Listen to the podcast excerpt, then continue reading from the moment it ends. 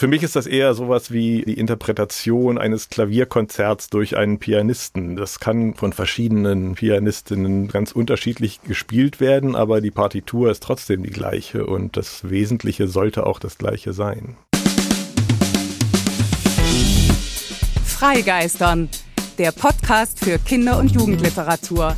Mein Name ist Christine Knödler.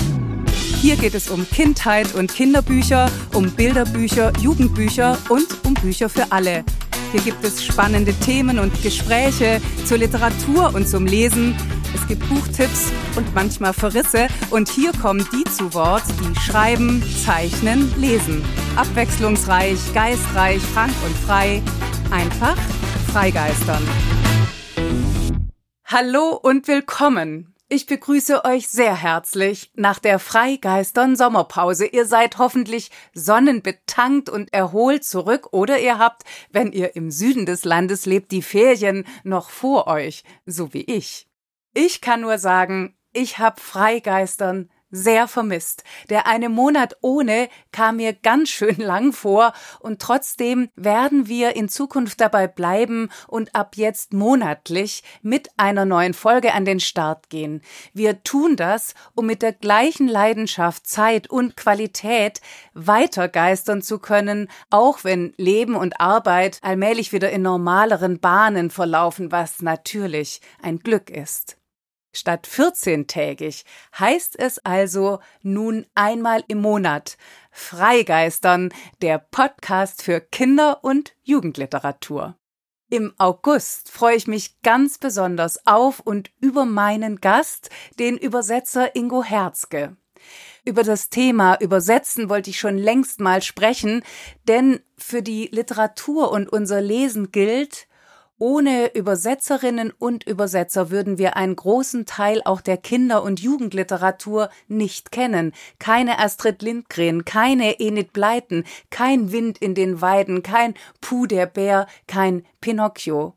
Die Liste ließe sich fortsetzen. Dass wir in Deutschland so viele Übersetzungen lesen können, ist, finde ich jedenfalls, ein Privileg. Denn mit den Geschichten aus anderen Ländern, mit den jeweiligen Kulturen, Traditionen, Wertvorstellungen erweitert sich unser Horizont. Übersetzen ist Welterfahrung.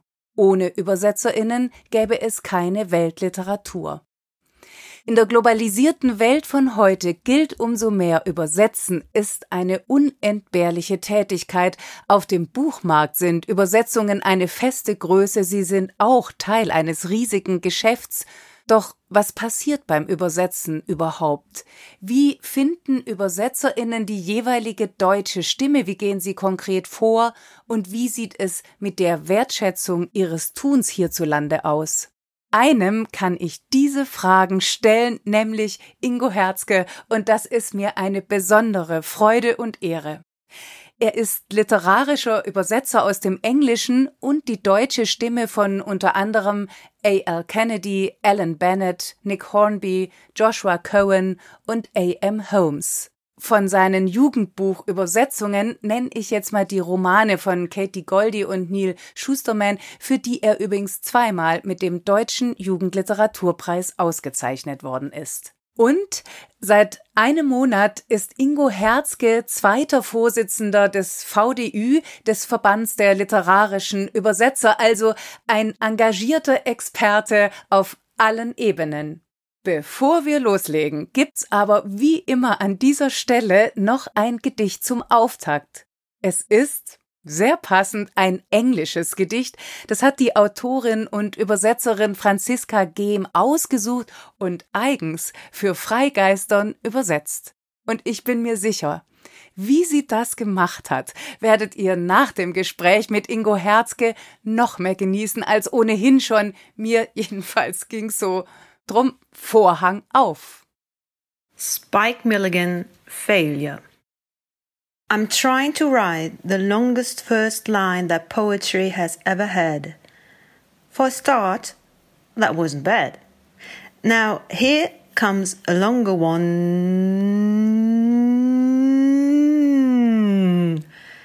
I know, I cheated. It was the only way I could avoid being defeated. Spike Milligan Reimfall. Ich versuche hiermit die längste erste Zeile zu schreiben, die es jemals gab in einem Gedicht. War doch schon ganz gut, oder nicht? Hier kommt noch eine. Viel länger.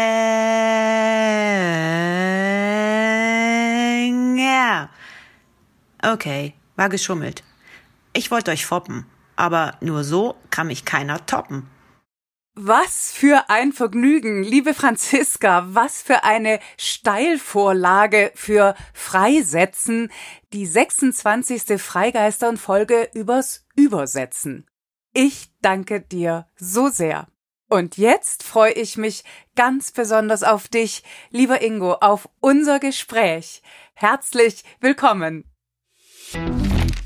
Danke, dass ich hier sein darf. Und zum dich kennenlernen fangen wir wie immer mit dem Fragebogen an. Gern. Warst du als Kind ein Vielleser oder eher das Gegenteil? Nein, nein, ich war sicherlich ein Vielleser, äh, obwohl ich in der Erinnerung mich manchmal frage, wie ich das eigentlich gemacht habe, weil ich eigentlich äh, praktisch auch jeden Tag ungefähr acht Stunden auf dem Fußballplatz war, habe ich den Eindruck. ähm, oder irgendwo im Wald. Äh, ich bin ja richtig auf dem Land aufgewachsen, aber trotzdem habe ich ständig gelesen auch. Ich komme nicht unbedingt aus einem Buchhaushalt, sagen wir mal so. Äh, ich bin in eher nicht unbedingt einfachen Verhältnissen, das würde ich jetzt auch nicht sagen, aber jedenfalls waren mein Bruder und ich die erste Generation, die überhaupt äh, zum Gymnasium gegangen sind und Abitur gemacht haben. Äh, davor waren das alles äh, ja, kleinen Bauern, Arbeiter äh, in meiner Familie und äh, deswegen gibt es überhaupt keinen Bildungshintergrund sozusagen. Und äh, unser Bücherregal zu Hause war so eine ja, relativ bunte Mischung aus irgendwelchen Bertelsmann-Quartalsangeboten äh, oder wie die immer hießen, Buchclub. Und meine Kinder- und Jugendbücher waren praktisch alle abgelegte von irgendwelchen Kollegen meiner Eltern, deren Kinder schon größer waren. Und dann hier, der liest die nicht mehr. Dann kam wieder ein Schwung von Schneider. Büchern, also diese ganzen äh, Jugendbücher aus dem Schneider Verlag, ne, so äh, Captain Conny und wie diese Reihen so damals hießen, von Rolf Ulricki. Und natürlich Karl May. Äh, Karl May hat, glaube ich, alles. Ähm, aber zum Beispiel habe ich Astrid Lindgren nie gelesen. Sie war halt nie dabei. Deswegen gab es die bei uns im Haus nicht und ich habe sie erst ja. als Erwachsener kennengelernt sozusagen. Und stattdessen dann eher, also wenn du jetzt sagst, Karl May, Abenteuer und im, also Schneiderbuch würde ich jetzt mal sagen, eher so Unterhaltung oder ja, ja, so klar. Lesefutter. Ja. Ja, es war schon eine Menge Abenteuerkram dabei, aber es waren dann auch teilweise so diese DTV-Reihen, äh, so die man auch in der Schule gelesen hat. Ne? Damals war es Friedrich, was wir alle wahrscheinlich in der Schule gelesen haben und so. Ja, stimmt. Und ich fand auch tatsächlich alles, was so in den Lesebüchern in der Schule stand, meistens interessant. Die anderen haben das, meine Mitschüler hatte ich so den Eindruck, haben das immer nur gelesen, weil sie es mussten, aber ich habe die, sobald es ein neues Lesebuch gab mit diesen ganzen Wolf Dietrich Schnurre und was auch immer Erzählungen drin, von, von vorne bis hinten durchgelesen am Anfang des Schuljahres, einfach weil es mich interessiert hat. Ich fand Lesen tatsächlich einfach, äh, das hat einfach Spaß gemacht, was auch ein bisschen vielleicht daran lag, dass ich äh, also ich, ich habe das nie als, als Zwang oder äh, Pflicht empfunden. Ich habe meinen älteren Bruder, der ist zwei Jahre vor mir in die Schule gekommen und als er dann in die erste Klasse kam und anfing lesen zu lernen, habe ich mit vier Jahren gedacht, das muss ich jetzt sofort auch lernen. Ich will nicht, dass mein Bruder was kann, was ich nicht kann. Und habe mir dann also mit vier Jahren das Lesen selbst beigebracht mehr oder weniger oder mit ihm zusammen und mit, mit unserer Dorftageszeitung da, äh, die immer rumlag. Und da gibt es eine lustige Geschichte. Meine Mutter hat dann stolz herum erzählt, dass ihr Vierjähriger schon lesen kann, woraufhin mich dann irgendwann mal im Hochsommer so ein Bauer äh, auf dem Feld angehalten hat und mir einen Düngersack unter die Nase gehalten, wo irgendein anderthalb Meter langes Wort wie Kalium, Permanganat, Stickstoffoxid oder sowas drauf stand und gesagt, hier, lies mal vor. und daraufhin habe ich sagt, das weiß ich selber nicht mehr ganz genau, aber die Dorflegende sagt, habe ich geantwortet, ich kann nur im Winter lesen. Was wow. ich immer noch eine großartige Antwort finde. Äh, habe ich mir gar nicht zugetraut. Gab es denn in dem ein Lieblingsbuch deiner Kindheit? Unbedingt, ja. Das äh, habe ich auch sogar dabei. Oh. Das ähm, könnte ich jetzt mir die Kamera halten. Ähm, Also das ist ein Buch, das habe ich, glaube ich, ich schätze mit neun oder acht oder neun vielleicht zum ersten Mal gelesen. Also ich, es steht für Kinder ab zehn, dann nehme ich an, dass ich es zwei Jahre vorher gelesen habe. Ich habe immer alles ein bisschen zwei Jahre früher gelesen. Dem es, Bruder auf dem Haken. Genau. Es heißt Elf schwarze Schneemänner von Winfried Bruckner und ist ein österreichisches Buch über eine Fußballmannschaft, eine Schulfußballmannschaft. Mhm. Das, wie gesagt, habe ich mit acht oder so, denke ich, zum ersten Mal gelesen und dann jedes Jahr mindestens einmal, vielleicht auch mehrmals. Äh, ich, und das bis ich bestimmt 14, 15 war. Und auch jetzt lese ich es immer noch mal gerne. Ich, es ist immer noch, finde ich, eines der großartigsten Bücher, was in meinem Schrank steht. Gibt es denn auch ein Buch, das dich als Kind erschreckt hat? Ja, das tatsächlich. Ähm, ich habe dann irgendwann natürlich, als diese abgelegten Kinderbücher durch waren, auch an den Schrank meiner Eltern geschaut, wo zum Beispiel irgendwelche Edgar Wallace-Krimis standen, die und Agatha Christie. Das ist natürlich harmlos, aber auch Sherlock Holmes. Und das Einzige, was da stand, war der Hund von Baskerville. Und äh, das klang irgendwie spannend. Dann habe ich angefangen zu lesen und dann äh, tagelang Albträume von diesem riesigen schwarzen Hund äh, gehabt. Also das hat bestimmt ein paar Monate mir nachgehangen. Weil du es dir eben auch so ausmalen konntest. Ja, ja, sehr gut. Ja. Ne? ja. Was ist denn dein aktuelles Lieblingsbuch? Oh, das, äh, also keine beliebte Frage, kann nee, ich dir ich weiß, gleich dass, sagen. Da, da, erstens könnte ich vielleicht jeden Monat ein anderes nennen, was mir gerade so einfällt. Also ähm, ich habe ich hab gerade eins gelesen, was mich sehr begeistert hat, äh, nämlich Stern 111 oder heißt es 111 von äh, Lutz Seiler, äh, das ich ganz toll fand, weil es auf eine sehr, sehr eigenwillige und, und poetische Art so ein Stück Nachwendegeschichte in Berlin erzählt. Und grundsätzlich einer meiner, meiner Lieblinge, in, seit ich erwachsener Leser bin, würde ich sagen, und bewussterer, so auch literarisch bewusster Leser, ist immer Michael Ondaatje gewesen. Und sein, das erste, was ich von ihm gelesen habe, war In the Skin of a Lion oder In der Haut des Löwen äh, auf Deutsch über, spielt so in, in Toronto in den 20er und 30er Jahren, als die Stadt zu einer Großstadt wurde und das ist auch so eins, was ich alle paar Jahre mal wieder in die Hand nehme und begeistert bin davon. Welches Buch wolltest du immer schon lesen, aber hast es bis heute nicht geschafft? Das ist, finde ich, fast noch eine schwerere Frage. also es gibt natürlich immer so diese klassischen Antworten, so Bücher, die, äh, die alle meinen gelesen haben zu müssen. aber Stimmt. in Wirklichkeit mhm. hat sie niemand gelesen. Aber ehrlich gesagt, also Marcel Proust habe ich noch nie vermisst äh, und ich selbst, äh, also von Joyce habe ich das ein oder andere gelesen, äh, aber und den Ulysses mal angefangen und dann wieder aufgehört äh, und ich, ich auch da denke ich, nein, das muss nicht sein. Das ist irgendwie so eine so eine, weiß ich nicht, bildungsbürgerliche äh, Hürde, die irgendwie aufgebaut wird, von denen viele meinen, man muss sie reißen, aber man muss es auch nicht wirklich. Also es gibt jede Menge aktuelle deutsche Literatur, von der ich gerne viel mehr lesen würde, aber dazu fehlt mir die Zeit. Mhm. Und gibt's auch ein Buch, das du sozusagen bewusst in letzter Zeit nicht zu Ende gelesen hast? Und wenn ja, warum? Hm, also es kommt selten vor, dass ich irgendwas nicht zu Ende lese tatsächlich. Mir fällt eins ein, was ich mir auch nur ausgeliehen hatte aus der Bibliothek und angefangen, aber ich habe tatsächlich den Titel schon wieder vergessen, weil es mich so gelangweilt hat. Sehr interessant, hat. Genau. genau. Gleich den Kopf frei machen für Neues. genau. Es war so eine junge amerikanische Autorin und das kreiste nur so nabelschaumäßig um sich und ihre Befindlichkeiten, dass ich äh, mich irgendwie 60 Seiten durchgequält habe oder 70 und dann gedacht habe, nee, die nochmal 200 davon, da passiert nichts mehr. Wie lautet die erste Zeile deines Lieblingsgedichtes? Ah, jetzt, das ist tatsächlich jetzt Englisch, äh, denn das gibt's nur auf Englisch, das Gedicht, das hat noch niemand übersetzt und ich selber habe es auch noch nicht äh, versucht. äh, Aha. Jedenfalls heißt die erste Zeile, ist ganz einfach, I know you are reading this poem. also es geht dann weiter. I know you are reading this poem late before leaving your office of the one intense yellow lamp spot in the darkening window.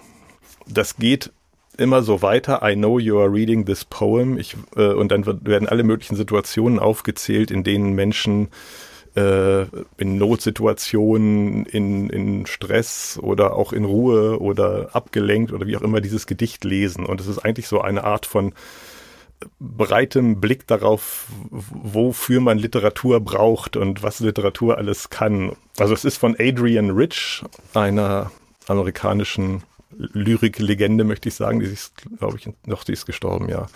So eine feministische Ikone eigentlich, eine Autorin aus den 60ern und 70ern und dieses Gedicht ist, glaube ich, aus den 80ern. Und ich habe das irgendwann mal im Studium entdeckt und äh, es packt mich immer wieder, wenn ich diese Zeilen lese. Achso, es heißt übrigens Dedications, das Gedicht.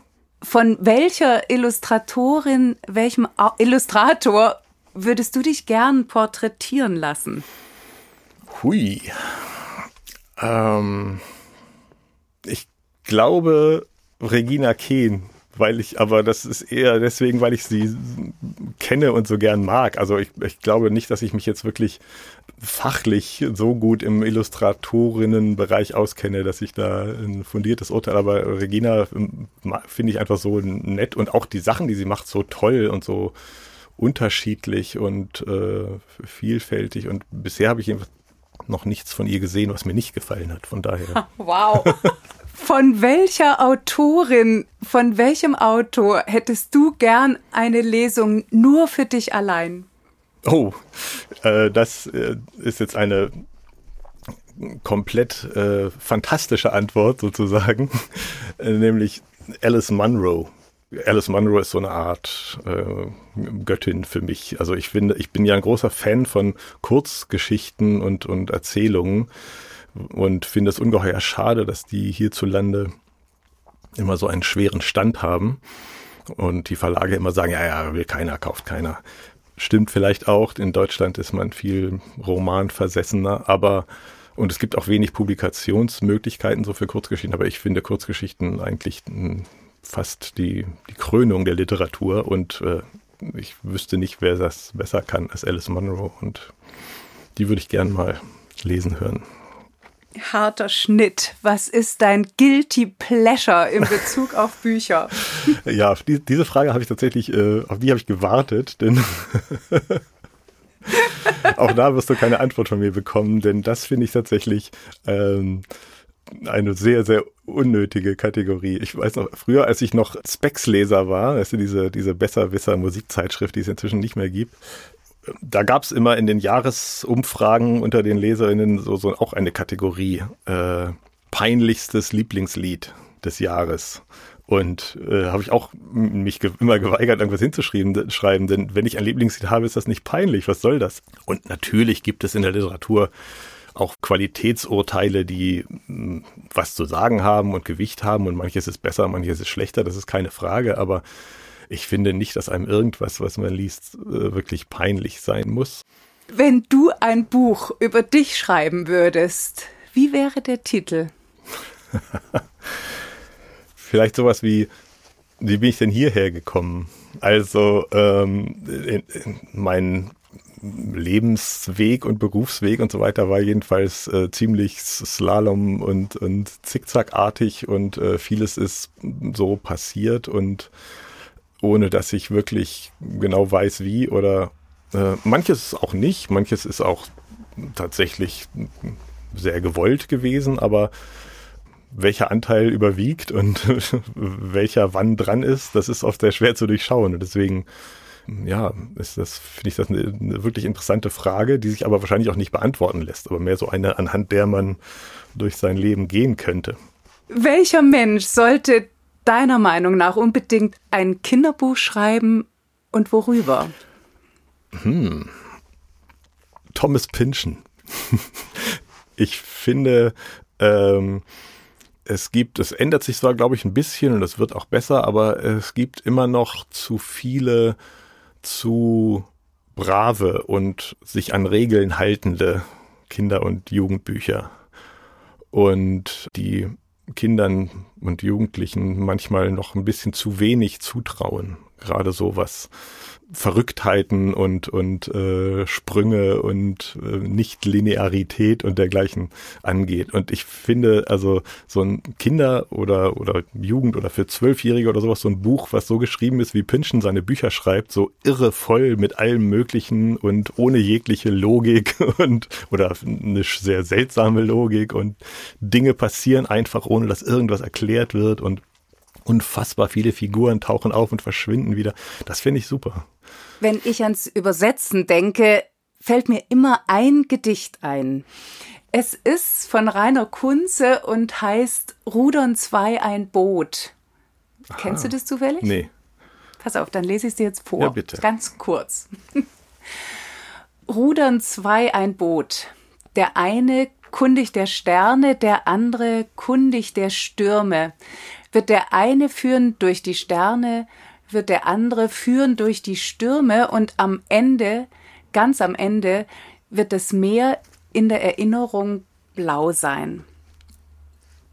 Du ahnst, dass das eines der berühmtesten Liebesgedichte ist. Mhm, mhm. ich habe aber trotzdem immer ans Übersetzen gedacht, weil ja, ja. sitzen zwei im Boot. Originalsprache, übersetzte Sprache oder Autor in Autorin, Übersetzerin. Mhm. Ähm, dann dieses im Wortsinn übersetzen von einem Ufer zum anderen. Ähm, ist das ist ein Bild, was so ein bisschen zu dem passen könnte, wie du das Übersetzen verstehst? Ja, ein bisschen schon. Natürlich ist äh, in diesem Gedicht, würde ich mal sagen, wird davon ausgegangen, dass die beiden absolut gleichberechtigt sind und äh, dann in einem Kompromiss sich finden oder äh, in der Zusammenarbeit im Idealfall. Und wenn es gut geht, ist das Meer blau.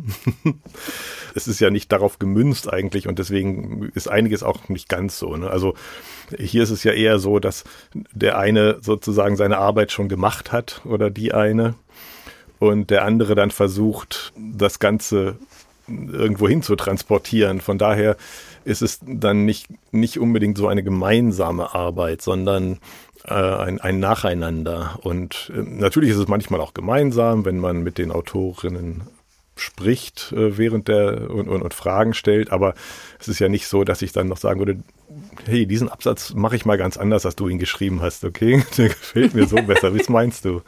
Das kommt nur selten vor, würde ich sagen. Du sagst, ähm, stimmt, man sitzt nicht in einem Boot, was Autor, Übersetzer betrifft, aber was den Text betrifft, ja vielleicht schon, oder? Das ist ja, den gibt es, ja. aber das ist ja für dich einer, dessen du dich annimmst und dann eben über setzt oder ist es ist es gar nicht also das Übersetzen so heißt es nun mal auf Deutsch aber ist es überhaupt nicht so das Bild was beim Übersetzen passiert? Ja also Nee, nicht ganz. Also das wird natürlich, das bietet sich so an äh, und das wird immer wieder in allen möglichen äh, Texten und Reden und so weiter über das Übersetzen gebraucht und das ist ja auch schön und sogar wir haben als, als Übersetzerverband haben unseren Preis, den wir ab und zu verleihen, die Barke genannt. Ich weiß. Äh, genau. Aber letztlich ist es doch ein bisschen was anderes. Also das, dieses Bild finde ich vom, vom Boot oder der, der Fähre, die irgendwo ihn übersetzt, ist insofern ein bisschen schief, weil darin ein Ganzes als auch als Ganzes irgendwo auf eine andere Seite getragen wird und dort dann heil ankommt. Mhm. Und oh, toll, ja. Das ist eigentlich selten der Fall. Das ist ja so, dass man daran herummeißelt und es äh, Stück für Stück sozusagen in eine andere Form transportiert äh, und versucht dabei den Kern zu erhalten und das Wesentliche. Und das ist natürlich ein bisschen was anderes als als wenn ich jetzt einen Container auf ein Schiff in China lade und dann in Hamburg wieder mhm. raus hole. Ja, ich verstehe, ich verstehe. Ähm, also, also, für mich ist das eher sowas wie, äh, wie die Interpretation eines Klavierkonzerts durch einen Pianisten. Das kann von verschiedenen Pianistinnen ganz unterschiedlich gespielt werden, aber die Partitur ist trotzdem die gleiche und äh, das Wesentliche sollte auch das gleiche sein. Interpretation klingt für mich doch anders als rummeißeln. Wie sehr, ja. wie sehr nimmst du dich dieses Textes an, also intensivst. Aber inwiefern bearbeitest du ihn auch? Also das hängt natürlich sehr davon ab, ähm, was für eine Form dieser Text im Original hat. Also wenn es sich, ich habe jetzt gerade einen relativ leicht und lockeren Krimi, Dorfkrimi übersetzt, so, so einen südenglischen, also Miss Marple-artigen Dorfkrimi, äh, so, leichte Sommerlektüre und da ist es natürlich so, dass dieser Text relativ mit einfachen Mitteln arbeitet und äh, ist nicht schlecht geschrieben, aber jedenfalls auch nicht äh, herausfordernd oder mhm. ehrgeizig oder sowas literarisch. Und dann muss man auch so daran gehen, also dass, dass das im Deutschen ähnlich flockig und locker klingt und äh, anheimelnd irgendwie und sich gut weglesen lässt. Und da ist natürlich jetzt nicht unbedingt ähm, so viel kreative Gestaltung notwendig, sondern das ist tatsächlich dann ein solides Handwerk. Und das ist auch ein großer Teil, finde ich, unseres Berufs.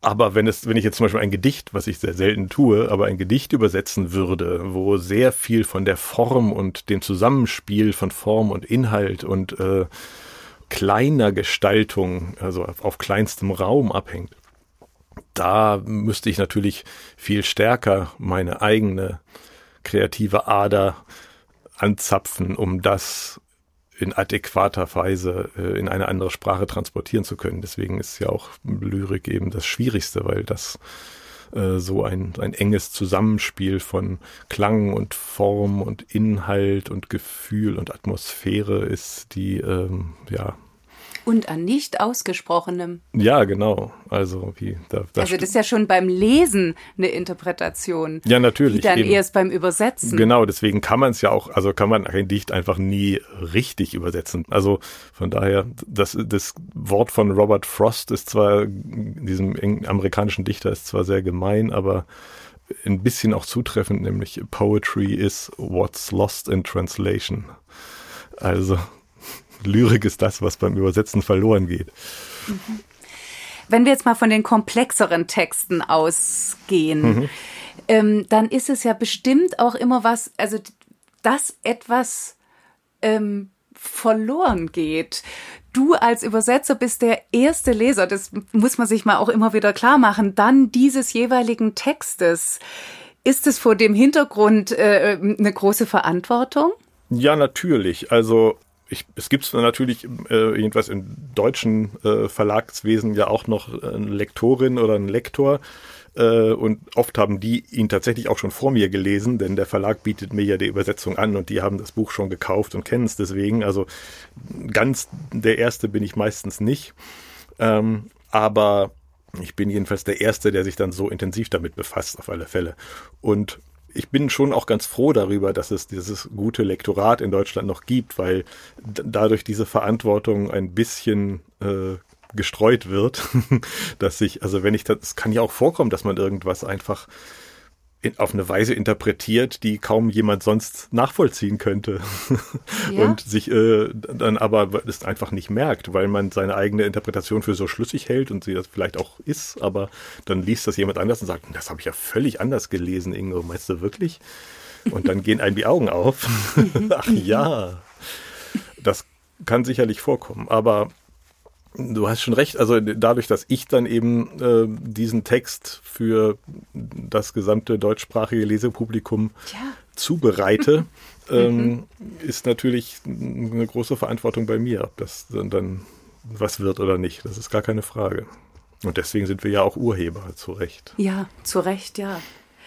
Angefangen hat es bei dir damit, dass du eine Lieblingsautorin übersetzt hast, wenn ich das richtig weiß, oder? Ja, fast. Also meine, meine aller, allerersten äh, zwei oder drei Übersetzungen waren für irgendwelche anderen kleinen Verlage, aber das war dann doch ziemlich bald, also schon im ersten Jahr meiner hauptberuflichen Übersetzertätigkeit, dass ich A.L. Kennedy auf den Tisch bekam. Das war ein, ein glücklicher Zufall, zu einer von diesen Zickzack-Zufällen, mhm. genau, zu dem auch lustigerweise mein Lieblingshobby beigetragen hat. Ich habe nämlich als Student äh, in, in Göttingen lange Fußball gespielt in so einer äh, Germanistentruppe.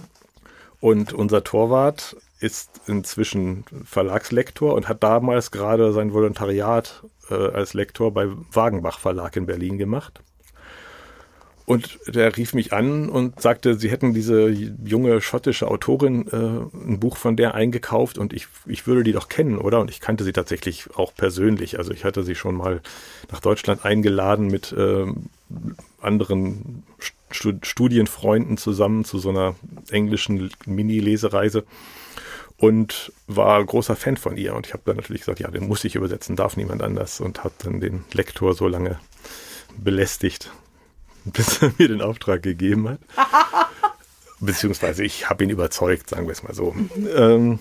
und das war dann ein so großer Kritikererfolg, dieses erste Buch, Gleißendes Glück hieß der, der Roman, ähm, also das ist wirklich überall rezensiert worden und zum Glück auch sehr oft mit lobender Erwähnung der Übersetzung, dass das also ein, ein unschätzbarer äh, Karrieresprungbrett war. Also danach habe ich dann wirklich jede Menge Aufträge bekommen, ohne dass ich mich darum kümmern musste. Das war sehr, sehr hilfreich. Mhm. Und du hast ja dann ähm, Kennedy auch weiterhin übersetzt. Ja, ja, also wir sind inzwischen richtig gut befreundet. Ich habe alle Bücher von ihr übersetzt und ich hoffe, nächstes Jahr kommt wieder ein Roman. Noch ist er nicht fertig. Und auch alle möglichen anderen Texte und ich habe wahnsinnig viele Lesereisen mit ihr gemacht und so. Also das ist wirklich äh, in der Literaturszene würde ich mal sagen meine meine engste Vertraute. was, was eine Frage in Teilen beantwortet, die ich vorher noch stellen wollte, als du so sagtest, man hat manchmal mit den AutorInnen zu tun. Ist das, also der Originaltexte, ist das die Ausnahme eher oder? Na, nee, Oder die Ausnahme würde ich nicht sagen. Das ist mhm. unterschiedlich, also das hängt auch davon ab, ob es nötig ist. Ne? Also es gibt Bücher, äh, die sind so geradlinig und, und, äh, und klar geschrieben, dass man das auch alles versteht. Und natürlich gibt es manchmal so Stellen, wo man denkt, na, das möchte ich nicht missverstehen und fragt nach. Also im, im Jugendbuchbereich ist es tatsächlich sehr oft so, dass ich mich ausgetauscht habe, kurz mit, mit den meisten Autoren. Also entweder sind das wirklich kleine Fragen, wo man, wo es um was weiß ich, geografische oder, oder äh, so Realfragen geht, wo man sich nicht ganz sicher ist, ob irgendwas so oder so gemeint ist. Und also Sachfragen sind das meistens, ne, die, mit denen man sich dann, zum Glück ist das ja heute auch kein Problem, per Mail kann man auch schnell nach Neuseeland oder sowas in Kontakt treten und Antworten bekommen. Ähm, aber es ist nicht immer so. Also es gibt auch Bücher, wo ich mit dem Autor oder der Autorin überhaupt nie ein Wort wechsle. Das gibt's auch. Also zum Beispiel einer meiner, ich habe einen Autoren im Erwachsenenbereich, den ich auch sehr viel mache, Alan Bennett. Das ist so ein alter, inzwischen fast 90-jähriger Herr, so der, der äh, ich habe einmal Fragen an ihn gehabt zu einem Text und dann war das so, dass ich, also die Agentin hat dann gesagt, du musst einen Brief schreiben als Datei, den mailst du mir, ich drucke ihn aus, ich bringe ihn in Herrn Bennett und dann hat er mir handschriftlich äh, per Post geantwortet. Das hat oh. natürlich alles ein bisschen gedauert, aber war sehr hübsch. Ähm, aber den frage ich jetzt nicht mehr so viele Sachen. ich will nochmal zurück zu der deutschen Stimme. Ja. Also ich stelle mir immer vor, beim Übersetzen diese Stimme oder diesen Ton zu finden, ist die Haupt Herausforderung vielleicht. Mhm. Jetzt hast du ja gerade bei der Kennedy, ähm, wenn ich es richtig weiß, hauptsächlich sind, gibt es da weibliche Hauptfiguren. Mm, ja, jein. Aber es gibt natürlich auch andere Autorinnen, äh, die ich übersetze. A.M. Holmes zum Beispiel, die mm, sicherlich viel mehr weibliche Hauptfiguren hat. Und auch im Jugendbuch habe ich ja einiges in der Hinsicht übersetzt, was weiß ich, Daddy Longlegs habe ich neulich eine Neuübersetzung davon gemacht. Und auch das zweite Buch von ihr, Liebster Feind. Äh, das ist ja so, ich möchte sagen, feministische äh, Frühliteratur für junge Mädchen im Grunde, diese beiden Bücher. Und das ist natürlich schon immer so eine Frage, die man sich dann auch stellt, ne, ob man, und die ist ja jetzt in den Diskus, aktuellen Diskussionen wird sie Darauf ja immer stärker, genau. Wer ja. darf was spielen, ja. übersetzen, äh, ja. interpretieren, was auch immer. Schreiben. Ja. Und ich, ich kann ansatzweise verstehen, dass es, äh, dass es dass es solche Einwände gibt und es gibt natürlich auch Bücher, wo ich sagen will, also so ein ganz explizit queeres Buch, würde ich mir wahrscheinlich nicht zutrauen, einfach weil ich in der Szene nicht drin bin und äh, so viele Dinge gibt, die ich dann mühsam herausfinden müsste über, äh, über Kontaktpersonen und dann kann es auch lieber gleich jemand machen, der sich besser auskennt. Ne? Das mhm. ist, aber das ja. ist genauso, wie ich wahrscheinlich keinen äh, Seglerroman übersetzen würde, wo es die ganze Zeit um nautische Dinge geht, von denen ich nichts verstehe. Also das ist eher so ein Fachgebietsfrage. Ansonsten finde ich, finde ich oft diese Diskussion ein bisschen äh, herbeigeholt. Also ich, wie gesagt, was ich verstehen kann, ist diese die Frage der Repräsentation, dass Menschen sagen, wir kommen nicht vor und wir wir sind aber da und wir wollen das gerne auch selber in die Hand nehmen, das äh, und und uns selber einbringen. Das kann ich vollkommen verstehen. Aber äh, mit Sicherheit gibt es nicht für jedes, für jedes Teilgebiet des menschlichen Erlebens und des menschlichen Daseins die passende Übersetzerin oder den passenden Übersetzer. Und äh, ich muss ständig äh, Rollen übernehmen, die mir sehr fern sind. Also ich weiß nicht, warum ich mich besser in einen äh, KZ-Überlebenden hineinversetzen können soll, als in einen 16-jährigen äh, Jungen, der sein Coming Out erlebt oder in eine äh, 20-jährige Frau, die ähm, Gewalterfahrungen macht oder was auch immer. Das, das, das muss man einfach, also es ist Literatur und die Menschen, die es schreiben, haben es auch nicht alles selbst erlebt und äh, das ist Fiktion und ich muss einfach auch in der Lage sein, vom Text ausgehend das begreifen und interpretieren zu können. Stichwort hineinversetzen, ähm, im Kontext mit einem Text, den es bereits gibt. Also, dass einer jemand, äh, AutorInnen, sich hineinversetzen in ihre Figuren, um die überhaupt beschreiben zu können. Mhm. Ist es beim Übersetzen genauso oder ist es schon durch den Text gegeben? Hm, naja, ein bisschen ist es natürlich schon genau, äh, genauso mhm. ist es nicht, aber ganz ähnlich. Also ich ja. muss mir nicht mehr die ganze Figur ausdenken, die da spricht oder die, die, die Stimme, aber ich muss mir schon, äh, gerade wenn ich jetzt also an Jugendbuch, äh, Kinder- und Jugendbuch denke, dann muss ich mir immer äh, Figuren vorstellen und Umgebungen vorstellen, in denen sie handeln und, und sprechen. Ähm, und so, das, also da haben wir jetzt, das lässt sich natürlich nie ganz machen. Also wenn das klassische Jugendbuch amerikanische spielt in irgendeiner Highschool und die Highschool-Hierarchien und äh, diese seltsamen Rituale und Regeln, die kennen wir zwar alle aus tausend äh, Filmen und, und Büchern, aber trotzdem sind sie ein bisschen anders als hier. Aber trotzdem muss ich es versuchen, irgendwie vorzustellen und nachzubilden, okay, wie würde der intellektuelle Nerd und der Sportstar, äh, wie würden die reden, wie würden die sich geben, wie würden die drauf sein und äh, wie würden die aufeinander reagieren und so.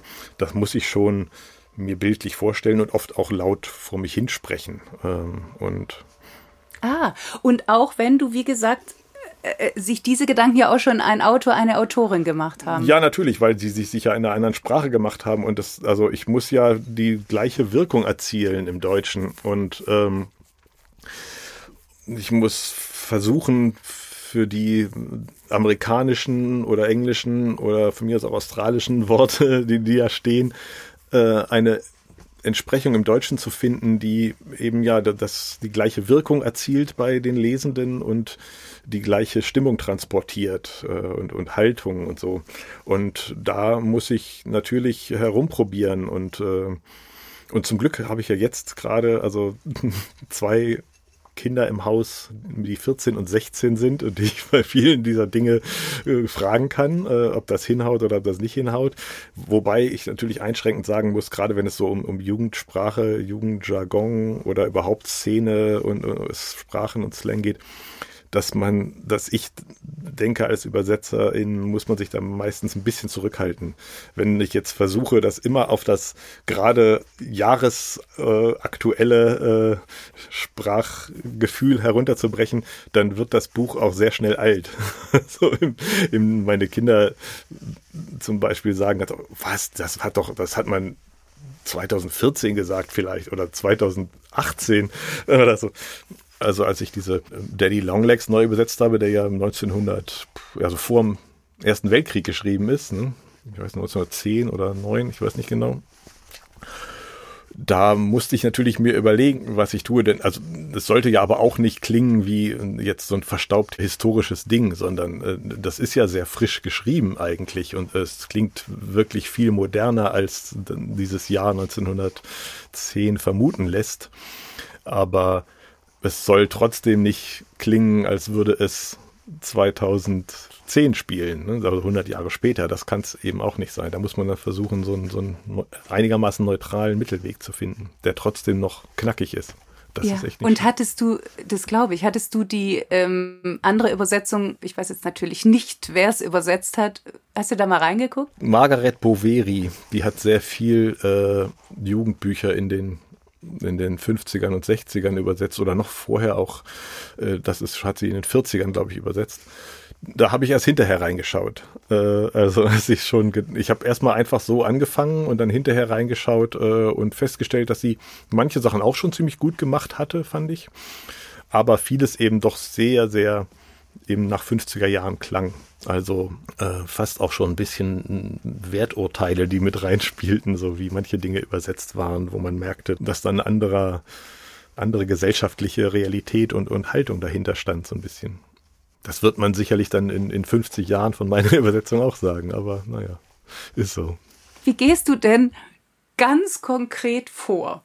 Also zum Beispiel habe ich mich immer gefragt, fangen Übersetzer und in dem Fall fängst du immer von vorne an mit dem Übersetzen?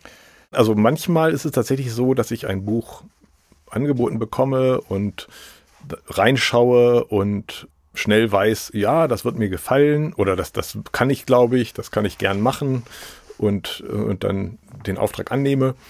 Und dann lese ich es tatsächlich auch gar nicht von vorne bis hinten durch, sondern fange an. Äh, ah. Das ist tatsächlich bei Jugendbüchern sogar häufiger noch so. Also ich versuche schon einmal so durchzugucken, dass ich weiß, wohin die Handlung geht und was mit den Figuren passiert. Aber ich lese es nicht intensiv durch, sondern ich fange an.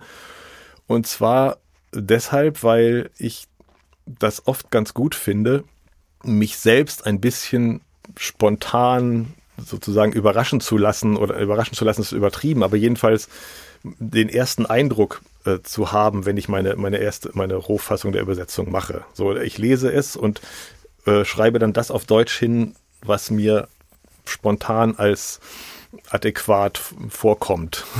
Mhm. Und äh, das wird dann natürlich sowieso noch überarbeitet und tatsächlich nehme ich mir auch immer wieder mal vor, fang doch einfach mal mit dem Kapitel 4 an und nicht mit Kapitel 1, weil es tatsächlich so ist, dass man ungefähr nach fünf, sechs Kapiteln, also naja, die Kapitel sind ja, also sagen wir mal nach 30, 40, 50 Seiten sowas von einem normalen Buch. Da habe ich den Eindruck, so jetzt bin ich tatsächlich gut drin und ich habe die Figuren im Griff und ich äh, habe den Ton ungefähr gefunden, den ich für gut halte und in dem ich das weitermache. Und dann muss ich am Ende halt diese ersten 30, 40 Seiten nochmal überarbeiten. Und ja, das, das haut dann schon zwar hin, aber ich habe immer den Eindruck, so richtig gut, wie ich dann in der Mitte des Buches gewesen bin, kriege ich diesen Anfang auch nachträglich nicht mehr hin.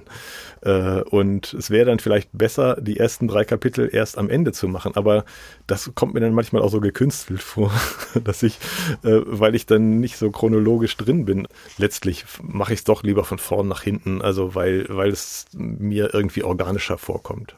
So wie ich das Buch lesen würde, es auch zu übersetzen. Und dann arbeitet man ja sowieso äh, nochmal daran. Und, und äh, am besten wäre es, wenn man dann vier Wochen Pause hätte und dann erst den Text wieder äh, in die Hand nehmen könnte, weil man dann eben erst richtig merkt, äh, wenn, wenn es einem praktisch ein bisschen fremd vorkommt, was man dann als eigenen Text da vor sich, als eigene Übersetzung vor sich hat, äh, was nicht stimmt oder was nicht so gut klappt. Je weiter man weg ist, desto besser ist es, sich selbst zu redigieren.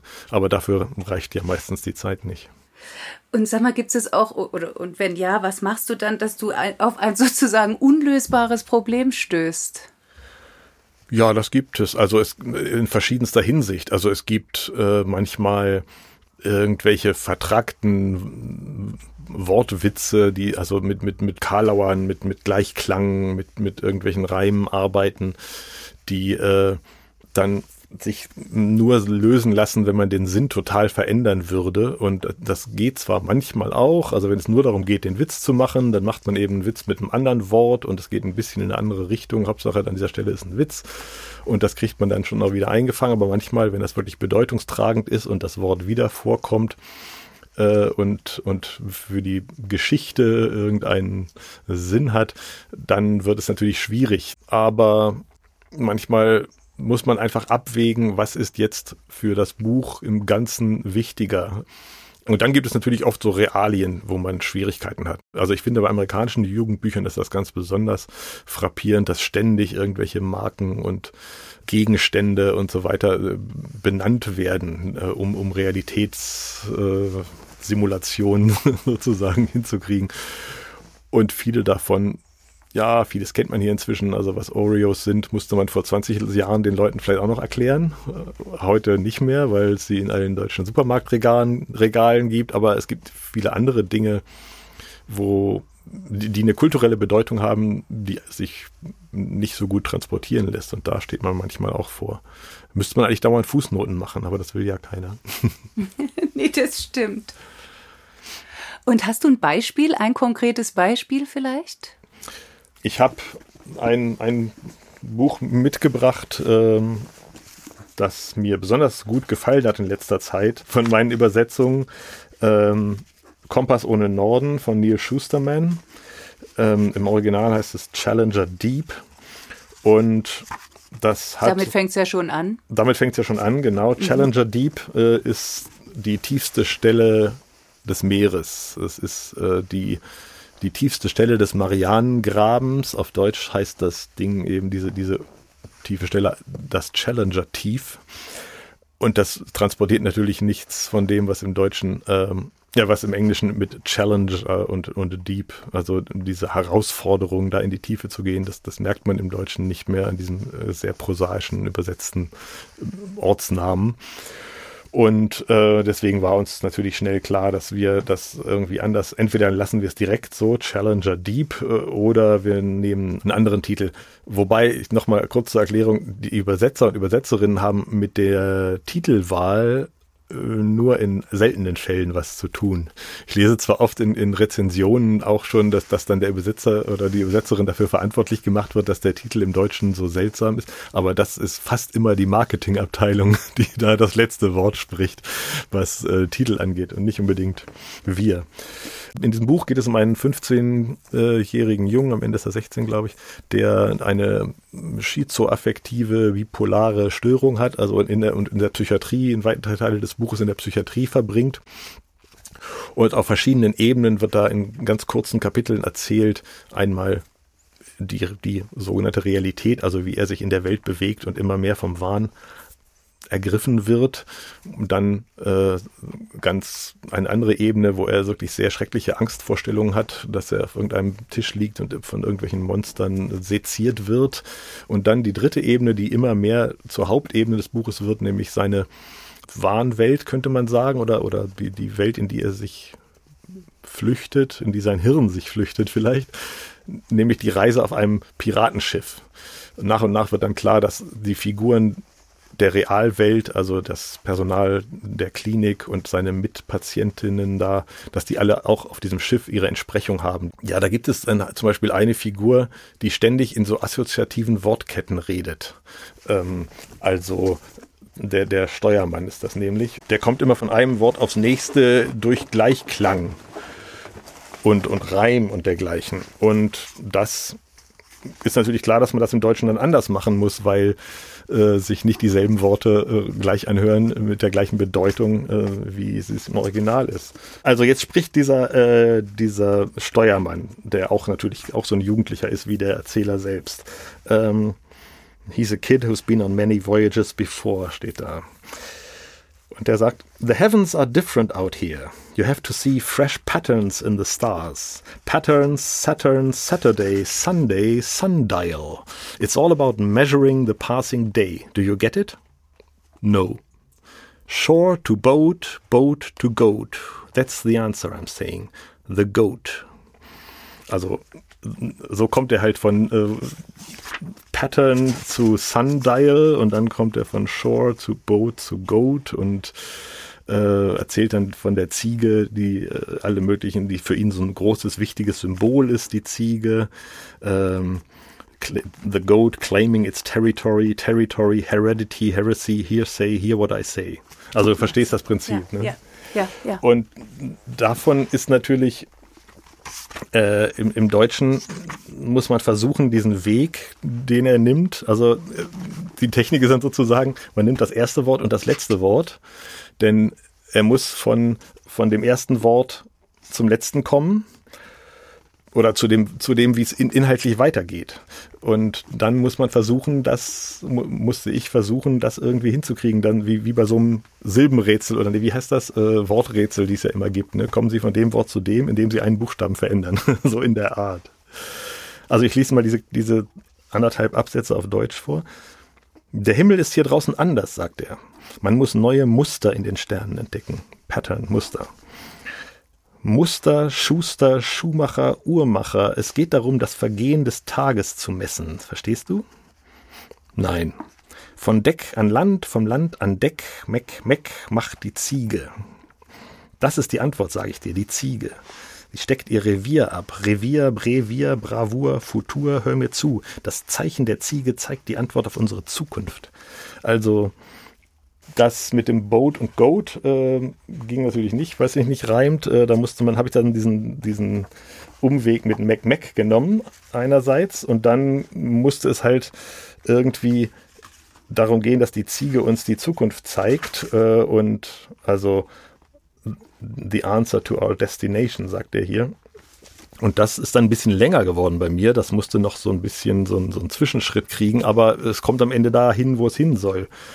Und also das ist tatsächlich ziemlich frei. Also diese ganzen Passagen, die der Steuermann hat, da, da musste ich natürlich wirklich viel, das kommt immer wieder im ganzen Buch. Und der Junge selber, der Erzähler, fängt auch dann an, manchmal so zu denken in diesen seltsamen Schritten äh, der, der Assoziation, dieser Wortketten. Und da habe ich tatsächlich dann auch vorher mit, äh, mit Neil Schusterman einmal gemailt und ihm das äh, erklärt, dass ich da tatsächlich also nur, dass er sich nicht wundert, wenn er dann irgendwann mal das Deutsche in der Hand hält. Das, natürlich ist das ein bisschen unnötig, denn die meisten AutorInnen können ja sowieso kein Deutsch, deswegen müssen sie auch nicht wissen, was ich da schreibe. Aber ich habe ihm erklärt, dass ich halt versuche, das so zu lösen, dass es äh, im, im Deutschen äh, einen hinreichenden Sinn ergibt und auch, dass dieses ganze Prinzip sich durchziehen lässt und äh, dass man, dass das nicht zu gezwungen wirkt, sondern dass so spielerisch, dass der wirklich den Eindruck erweckt, dieser Junge, dass er so spielerisch mit den Worten herumpurzelt und dass er dann irgendwann irgendwo ankommt und daraus dann Interpretationen zieht, ne, wie, wie das, also er, er erklärt sich ja das Leben immer damit, mit diesen Assoziationen. Er landet dann irgendwo und dann sagt er, ja, siehst du das und da müssen wir das und dann und so weiter. Musst du besser die Originalsprache können oder die eigene? die, die eigene. Übersetzt. Ja? Ah, ja. okay. Doch, ähm, also da, da gibt es, es gibt tatsächlich auch äh, so ein, ein, ich möchte fast sagen, eine Regel, die ein uralter Kollege Fritz Senn, der hat äh, Joyce übersetzt und ähm, ich glaube in der ersten Jahrhunderthälfte schon, also der ist inzwischen ist er mit ähm, 99 Jahren gestorben vor einiger Zeit, aber also Fritz Senn hat gesagt, ein guter Übersetzer muss vor allem Deutsch können. Und das ist so ein Diktum, was immer alle und das stimmt auch, denn alles, alles, was ich im Original finde und nicht verstehe, da gibt es Möglichkeiten, das herauszufinden. Es gibt großartige Slang-Wörterbücher, es gibt äh, das unendliche Internet, in dem man alles findet, es gibt äh, Fachwörterbücher, es gibt auch ähm, Möglichkeiten nachzufragen, was genau ist damit gemeint, wenn die Autoren noch leben. Das geht immer, sich zu erklären. Natürlich ist es gut, je besser man das Original versteht und je besser man auch die Nuancen versteht, desto klar, das muss man schon auch können, weil man ja erkennen muss, was sind das für Stimmungen, die da erzeugt werden, was sind das für Menschen, die da reden und was für einer, eines Registers bedienen sie sich, das schon. Aber noch viel wichtiger ist eben, dass man dann im Deutschen das Richtige findet und dabei kann einem eben niemand helfen, so richtig. Ähm, also das, das muss dann das eigene Sprachgefühl können.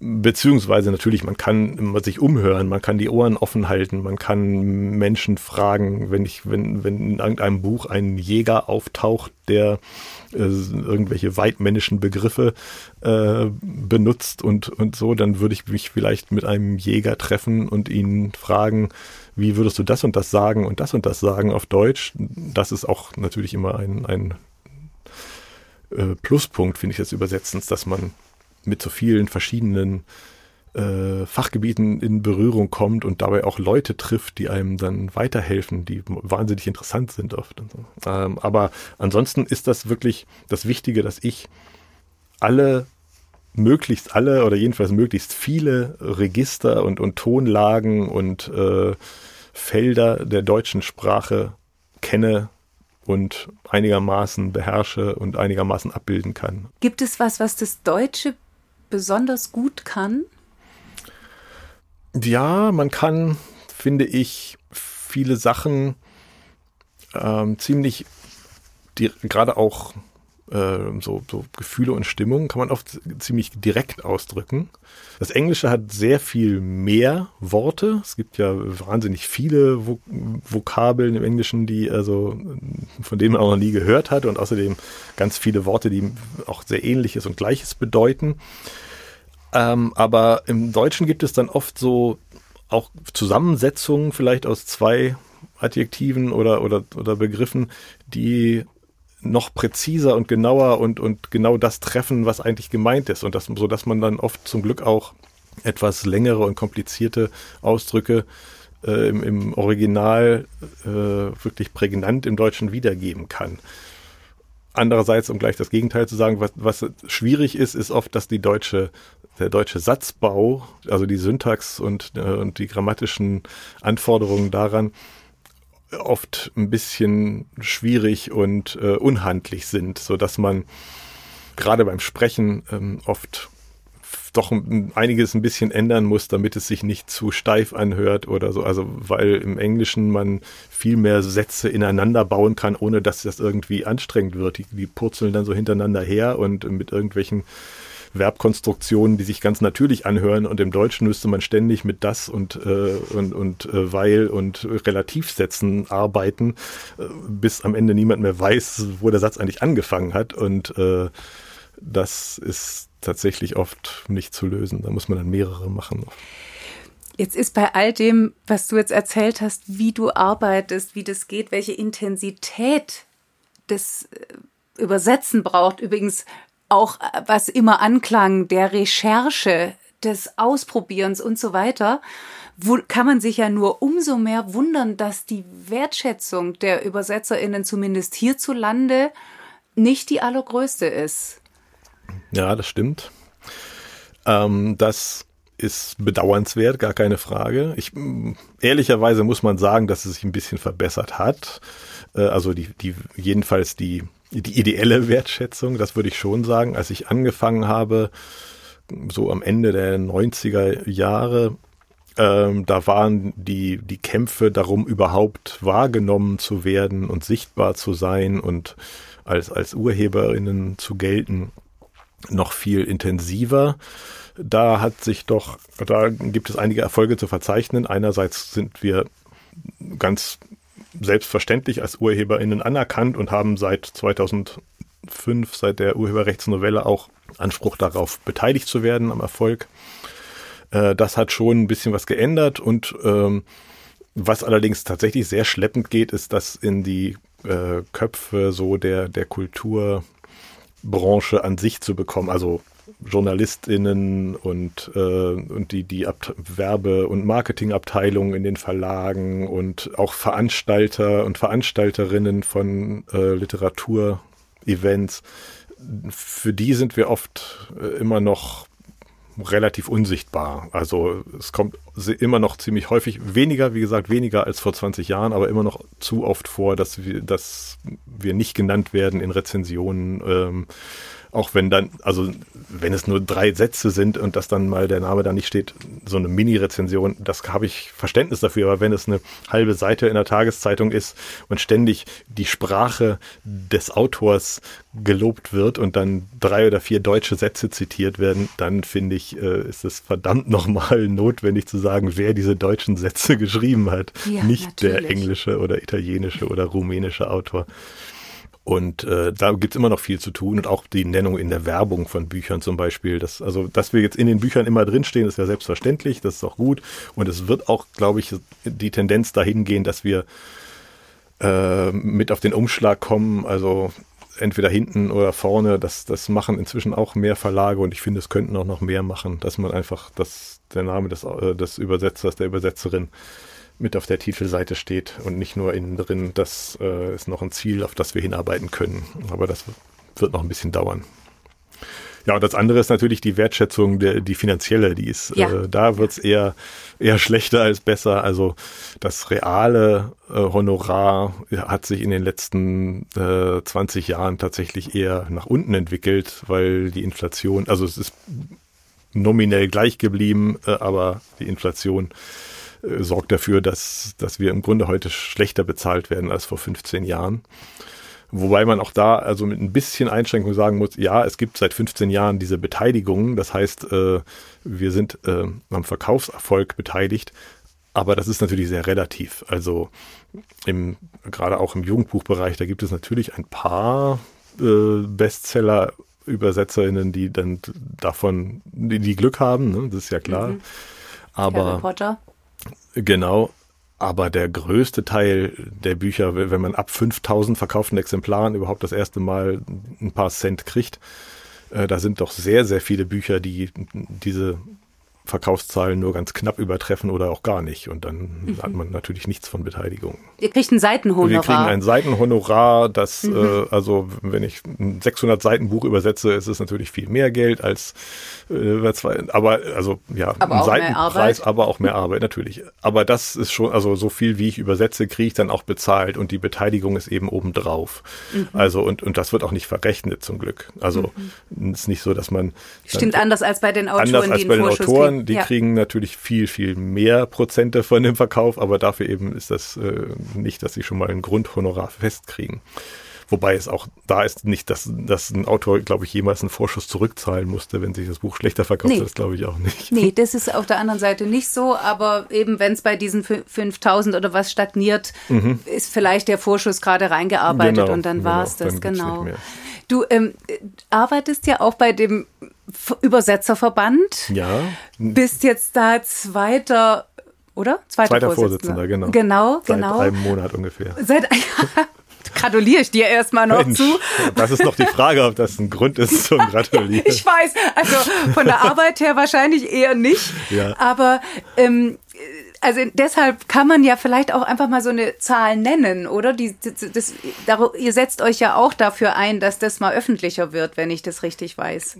Zahlen meinst du, was hier? Honorar. Honorare, ja, genau. Also Seitenzahl, genau, Seitenhonorar. Genau, also das äh, schwankt natürlich ein bisschen äh, in den Sprachen. Also zum Beispiel Chinesisch äh, Übersetzerinnen bekommen viel höhere Honorare, was aber auch wirklich dringend, das ist ja viel, viel schwieriger und außerdem ist es auch, können die einfach viel weniger machen im, äh, im Jahr. Aber also so Englisch, das ist das, wo ich mich auskenne und ähm, also im Jugendbuchbereich, über den wir ja doch auch hauptsächlich reden vielleicht hier, ist es so, dass die meisten Verlage, glaube ich, irgendwas zwischen 16 und 18 Euro für eine Seite, Normseite der Übersetzung. Das ist weniger als eine Buchseite, das ist, diese Normseite ist festgelegt, ne, so 30 Zeilen.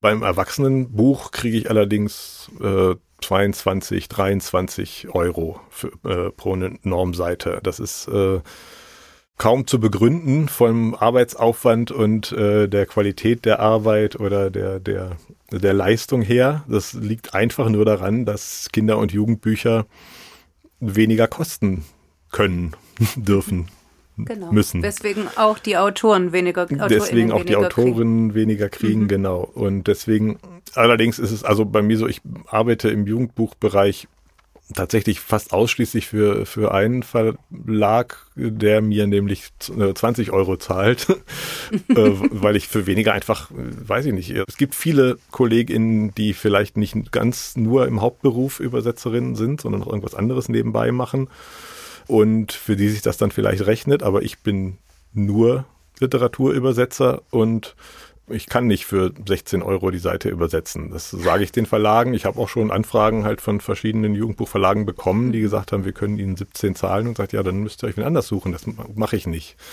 Und ein Problem, was wir als Verband haben bei der Durchsetzung oder dem Versuch, diese Honorare zu erhöhen, ist natürlich, dass erstens ein Großverlag ohnehin immer am längeren Hebel sitzt, also Penguin Random House, äh, wir können sie ja nicht kaum bestreiken. Äh, selbst wenn wir alle im Verband sagen würden, wir übersetzen kein Buch mehr für Random House, also da würden wir schon Schwierigkeiten haben, alle unsere Mitglieder davon zu, überzeugen, dass sie ja, da mitmachen. Ja. Aber es gibt eben auch noch sehr viele, die nicht im Verband sind und gerade so, die, die neu einsteigen in die Szene, die dann ganz froh sind, mal einen Auftrag zu kriegen und sagen, ja, das mache ich auch für 14 Euro die Seite. Hauptsache ein bisschen Geld. Und äh, das ist wirklich sehr schwierig, das mit, mit den klassischen gewerkschaftlichen Mitteln in irgendeiner Weise aufzubrechen. Mhm. Und trotzdem wünscht man sich so sehr, weil wenn man äh, das jetzt mal runterrechnet auf einen Stundenlohn, mhm. dann ist das ja, dann musst du entweder irre schnell sein oder ein Genie oder alles zusammen, aber es ist ja eigentlich fast nicht machbar. Ja, man kann ja auch nur so schnell tippen, wie man tippen kann. Ne? Also ich bin einigermaßen schnell. Ich mache auch relativ viele Bücher im Jahr und seit, da ich auch ein paar habe, die sich relativ gut verkaufen, sind die Beteiligungen äh, inzwischen auch ein relativ solider, eine solide Säule meines Einkommens. Und dann geht es schon. Aber reich werden kann man auf jeden Fall nicht damit. Nein. Nee, nee.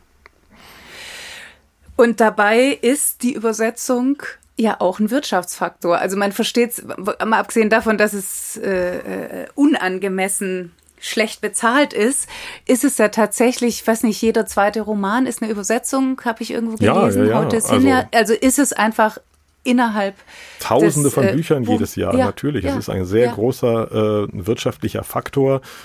Und also was unser, ein bisschen unsere Idee jetzt in der nächsten Zeit ist, wie der neue Vorstand heißt das im VDÜ, weil es wirklich ein bisschen Kampf gegen Windmühlen ist, sich mit, mit Bonnier Media oder äh, Penguin Random House anzulegen. Also da, dafür sind wir 1300 äh, organisierten Übersetzerinnen in Deutschland einfach äh, selbst wenn wir jetzt Teil von Verdi, also einer großen Gewerkschaft sind und was auch sehr hilfreich war, als wir in den Nullerjahren die Prozesse um die Beteiligung geführt haben, dass wir diese Gewerkschaft hinter uns hatten, die uns die Rechtsschutzkosten äh, bezahlt hat aber trotzdem haben wir da wenig Chancen, weil es eben auch dann, also um wirtschaftliches äh, Gewicht geht oder um, um, um Marktgesetze, da können wir nicht viel machen. Ein bisschen schon, aber da gibt es Grenzen. Aber was ein, ein, bisschen noch mehr in den Vordergrund rücken könnte, wäre die, die kulturelle Bedeutung und äh, in einer immer kleiner werdenden globalen Welt von Übersetzungen und dass eben solche Leute wie, also dass das Kultur, das Staatsministerium für Kultur und äh, verschiedene andere Förderhände ein bisschen mehr dafür tun könnten. Es gibt zwar schon den ganz guten deutschen Übersetzerfonds, der gut äh, ausgestattet, einigermaßen ausgestattet ist, aber damit können nur ganz wenige ja, Kollegen und Kolleginnen mit Stipendien bedacht werden. Und sowas wie in den Niederlanden oder in den skandinavischen Ländern, so eine regelmäßige Übersetzungsförderung, dass das Übersetzen an sich schon von ja, staatlichen Literaturorganen unterstützt wird. Das wollen wir versuchen, noch ein bisschen mehr zu institutionalisieren in den nächsten Jahren oder überhaupt erstmal anzuregen. Mhm. Und es ist finde ich wunderbar, weil ich natürlich nicht mit dem schnöden Mammon, so wichtig er ist und eben tatsächlich ein Politikum enden will, sondern mit diesem, dass, dass ja Übersetzung immer eine, eine Weltöffnung ist. Oh ja. Und, und ähm, gegen einen zunehmenden Nationalismus immer wichtiger wird. Wie wichtig ist dir denn dieser Aspekt deiner Arbeit? Ja, natürlich sehr wichtig. Also einmal schon für mein eigenes meine eigene berufliche Zufriedenheit sozusagen. Also ich finde das einfach großartig, dass ich die Möglichkeit habe, aus äh, den verschiedensten äh, Weltgegenden und Zusammenhängen und so ähm, Geschichten und, und Figuren und, äh, und ja, Hintergründe auf den Schreibtisch zu bekommen und mich darin vertiefen zu können. Also ich habe jetzt im letzten Jahr drei Bücher von einem leider schon verstorbenen First Nations Autor aus Kanada übersetzt. Richard Wagamese heißt er, also der über hauptsächlich die Ojibwe, das ist der Stamm, aus dem er äh, kommt, schreibt. Und das sind ganz tolle äh, Bücher über kanadische Realität der letzten 20, 30 Jahre und den Umgang mit, mit den äh, First Nations dort und mit all den Schrecklichkeiten, aber eben trotzdem auch mit positiven Aspekten. Und das äh, ist etwas, was unbedingt auch andere Leute sehen sollen und können. Oder meine, meine Lieblings- Jugendbuchautorin, die habe ich noch gar nicht erwähnt, fällt mir gerade auf. äh, Kate de Goldie, äh, ja. von der ich drei Bücher übersetzt habe, aus Neuseeland äh, stammt. Also weiter weg geht's ja nicht. und ähm, da, die hat ein, das letzte, was jetzt was von ihr erschienen ist, ist auch schon wieder ein paar Jahre her. Das spielt kurz vor und während des großen Erdbebens von Christchurch äh, 2011 und endet, ne, nicht ganz, es geht noch danach ein bisschen weiter, aber irgendwas mit dieser katastrophalen, wo die halbe Stadt zerstört wurde. Und fantastisches Buch. Ich finde überhaupt alle ihre Bücher wunderbar, so, so toll geschrieben, dass man am liebsten darin wohnen würde. Und ich wusste zwar, dass es dieses Erdbeben gegeben hat äh, und dass es ziemlich schrecklich war, aber natürlich berührt einen sowas nicht, weil es 20.000 äh, Kilometer weg geschieht und äh, weil man es nur als Fernsehbild wahrgenommen hat. Äh, aber wenn man, wenn ich dann lese, wie, wie da eine ganze Stadt unter dieser Wunde leidet, dass, dass sie immer noch zehn Jahre später die Lücken sehen und so weiter, das, das ist natürlich eine ganz andere Art von Weltwahrnehmung und äh, das ist ungeheuer wertvoll, finde ich. Ja, und da kann man sich halt einfach immer nur mehr und mehr wünschen, auch noch mehr Sprachenvielfalt. Also ja, das natürlich. Jetzt übersetzt du aus dem Englischen. Da kann ich mich glücklich schätzen. Da wird es äh, sicher ein, ein nie ein äh, zu kleines Angebot geben, aber natürlich, es gibt äh, sehr viele andere Literaturen, die noch äh, viel mehr entdeckt werden könnten. Das ist gar keine Frage. Also Osteuropa und, und Südosteuropa, also was weiß ich was, also aus, aus den Balkan äh, an, an literarischen Zeugnissen hierher kommt, das ist wirklich wahnsinnig dünn, finde ich. Und Afrika äh, ist immer noch sehr, sehr unterbelichtet, gar keine Frage, ja. Mhm. Und da, da kann die Literatur ebenso unglaublich viel leisten, weil sie reinguckt in die Leben. Genau. Ja, und, und man dann auch oft, auch wenn es, wie ich schon sagte, dann sehr weit weg ist und man Dinge lernt, aber man lernt vor allen Dingen auch, dass vieles eben gar nicht so weit weg ist. Ja. Und ja, äh, viel, viel ähnlicher und äh, vertrauter und normaler, als wir uns das vorstellen. Mhm. Und sag mal, jetzt als letzte Frage, ähm, haben wir so viel über Übersetzen gesprochen und auch über die Kreativität dieses Tuns. Trotzdem hättest du manchmal, äh, überlegst du dir manchmal auch selber ein Buch zu schreiben, einen Roman zu schreiben? ähm, wenn du mich das vor ein paar Jahren gefragt hättest, hätte ich gesagt, nö. Ich möchte interpretieren und ich, ich arbeite sehr gerne mit Sprache, aber ich habe nicht den Drang, äh, mir Geschichten auszudenken, sondern ich ähm, finde es viel schöner, Sätze zu schreiben. und oh. das hm. stimmt tatsächlich auch immer noch. Also es ist nicht so, dass ich den, äh, dass, dass die Geschichten mir aus den Ohren quellen sozusagen, dass ich sie unbedingt aufs Papier bringen muss. Aber ich habe vor ein paar Jahren hat sich mal so eine Idee gebildet, allerdings auch tatsächlich vom Übersetzen. Ich habe ein Buch übersetzt, aus dem dann nichts geworden ist. Der Verlag hat sich dann entschieden, das doch nicht zu, zu machen, äh, nachdem ich es schon übersetzt hatte. Und da war so eine Konstellation drin äh, von, von zwei unterschiedlichen, sehr unterschiedlichen Brüdern, von denen der eine dann stirbt und der andere versuchen muss, das zu verstehen. Und dann habe ich mir überlegt, in welcher Zeit könnte das spielen und wo und so. Und habe erst immer nur im Kopf daran herumgedacht, was man mit dieser Geschichte machen könnte. Und dann habe ich vor na, ein, zwei, zwei Jahren ungefähr, habe ich dann auch immer angefangen, was davon aufzuschreiben, aber es sind bisher nicht mehr wow. als 20 oder 30 Seiten. Äh, und wenn das so weitergeht, ist es vielleicht in zehn Jahren fertig. Oh Mensch, Ingo, thank you very much. Das kann ich noch. You're es very welcome. was für ein Gespräch. Ich danke dir so, so sehr dafür. Und ähm, für mich war das sowas von aufschlussreich und beflügelnd und überhaupt über mal wieder so über Sprache insgesamt nachzudenken. Und jetzt hast du ja auch noch, äh, als sei es nicht schon genug, äh, gesagt, du würdest die Rubrik Vorlesen dieses Mal übernehmen Gerne. und uns vorlesen aus, wenn ich es richtig weiß, Kompass ohne Norden. Ja, genau. Also das Buch Kompass ohne Norden von Neil Schusterman mit Illustrationen seines Sohnes Brandon Schusterman ist im Grunde auch ein bisschen die Geschichte seines Sohnes. Dieser Brandon ist äh, mit 14 ähm, ist bei ihm die, eine schizoaffektive Störung diagnostiziert worden und er hat zwei Jahre fast in psychiatrischen Kliniken verbracht, mal drin, mal draußen.